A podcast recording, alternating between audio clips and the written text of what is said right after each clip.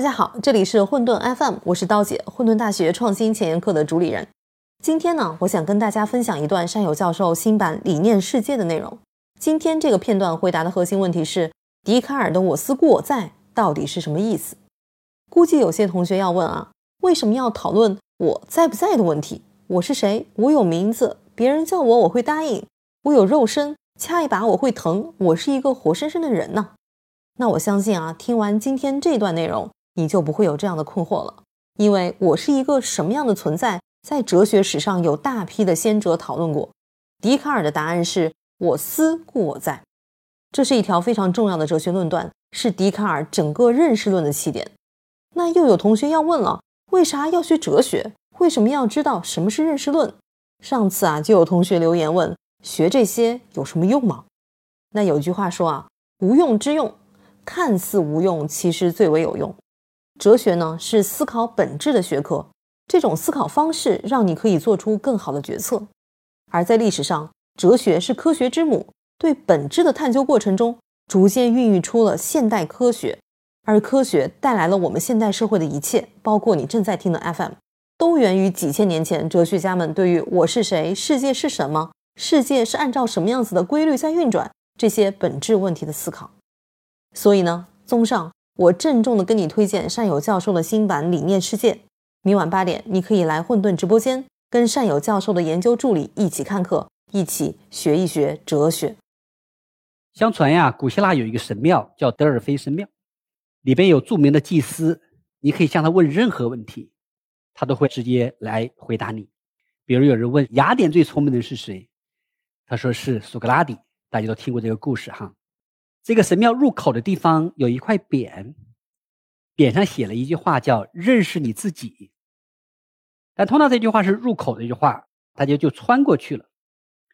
事实上呢，大家都把这句话忽视了。他之所以把这句话放在这个神庙的入口，他其实想表达的意思是：如果这个问题你回答得了，其实所有的问题都不重要了，你都不需要祭司来回答所有其他的问题了，哈。所以，认识你自己是最重要的，对我们个人来讲最大的问题。几千年下来，人们都在追寻我是谁，我从哪里来，我到哪里去？大家都知道，这是北大北京大学门口的三大问题哈。在理性回答里边，最著名的回答是笛卡尔。笛卡尔著名的“我思故我在”，其实是回答了这个问题。更准确的说，笛卡尔回答了一个表象的问题：我是谁？所以我想从笛卡尔开始讲起。中国人都知道庄周有一个著名的段子，叫“庄周梦蝶”。庄周做梦的时候，自己梦变成了一个蝴蝶，翩翩起舞。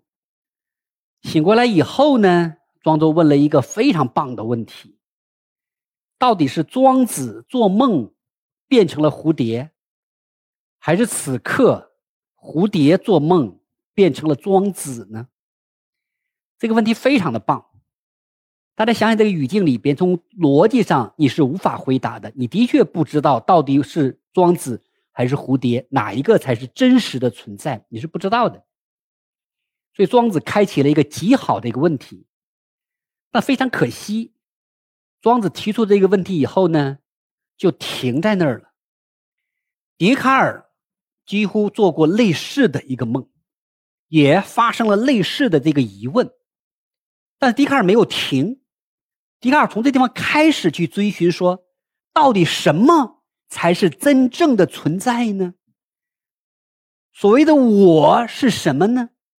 笛卡尔开始去发问。他这个发问的前提呢，做了一个思想实验，说可能存在一个邪恶骗子，那个邪恶骗子可以把想法植入到人的大脑当中来。今天我们已经对这个说法已经非常具象的了解了。如果你看过《黑客帝国》，如果你看过《盗梦空间》，大家都理解他在说什么。但你想哦，那可是几百年以前哦，根本没有所谓虚拟现实的时候，笛卡尔做了这样一个思想实验，这是非常非常了不起。所以大家有时候开玩笑说笛卡尔为虚拟现实之父，哈，其实是真的是很合理的。笛卡尔其实是哲学史上一个重要的转向，可以说是一个革命性的转向。所以有时候我们会说笛卡尔革命。在古希腊的时候呢，大家讨论本体论，说世界是什么，或者世界的源头是什么。各位看，这里有个隐含假设，就是世界一定是存在的。笛卡尔非常敏锐的意识到，我们所说的世界，其实都是我们头脑当中的世界，我们所说的世界，都是我们感知和意识当中的世界。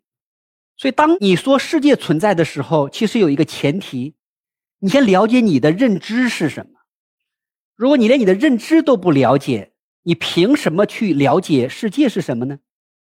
所以，哲学的转向从本体论开始到了认识论。说笛卡尔是个非常非常重要的人，即使无法证明我们不是活在虚拟世界里，即使有可能有一些想法。是一个外在的力量内置到我们当中来的。他说，即使在这样严苛的前提之下，我依然想寻找某一个信念，这个信念一定是真的。他在做一个非常非常了不起的事情，即使在那样恶劣的环境之下，我能够找到一个必然为真的那个东西。大家去看世界是否存在，我。是否存在？你是否存在？他问的是这样的问题。我相信在座各位，甚至很多同学会觉得这句话很无聊。说我是否存在？我当然存在了。我一摸就存在嘛？一掐是疼的，就是存在的嘛。但这种存在，即使一掐自己是疼，这个疼痛感，你都无法证明它是真实存在的。什么叫哲学？哲学就是起始于对所谓自明的东西的追问，叫哲学。这是非常了不起的一个追问。那在这个追问之下，大多数信念通不了这个测试，甚至我的身体是否存在，我都不知道。但是笛卡尔想，什么东西能够确定为真呢？什么东西是一定存在的呢？其实他就在找整个形而上学的第一性原理，什么是确定为真的那个原起点？什么东西你可以作为我追寻这个世界存在的那个原前提、原假设出来？或者换一句话打个比喻，笛卡尔在干什么？笛卡尔在为整个人类的知识大厦找一个必然为真的那个地基。他说：“如果找到一个必然为真的地基，我加上纯逻辑，我就能推出整个人类的知识大厦出来。”他在做这样一个伟大的一个工程。最后，他找到什么？是必然为真的呢？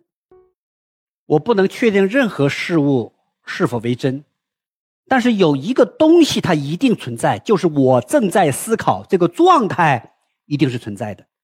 我连我思考的内容是否是真的我都不能确定，但我的确我正在思考。如果我不正在思考，我怎么能发出这个怀疑出来呢？之所以发出这个怀疑，之所以发出这个疑问，表示我正在思考啊。他说：“这个东西一定是真的。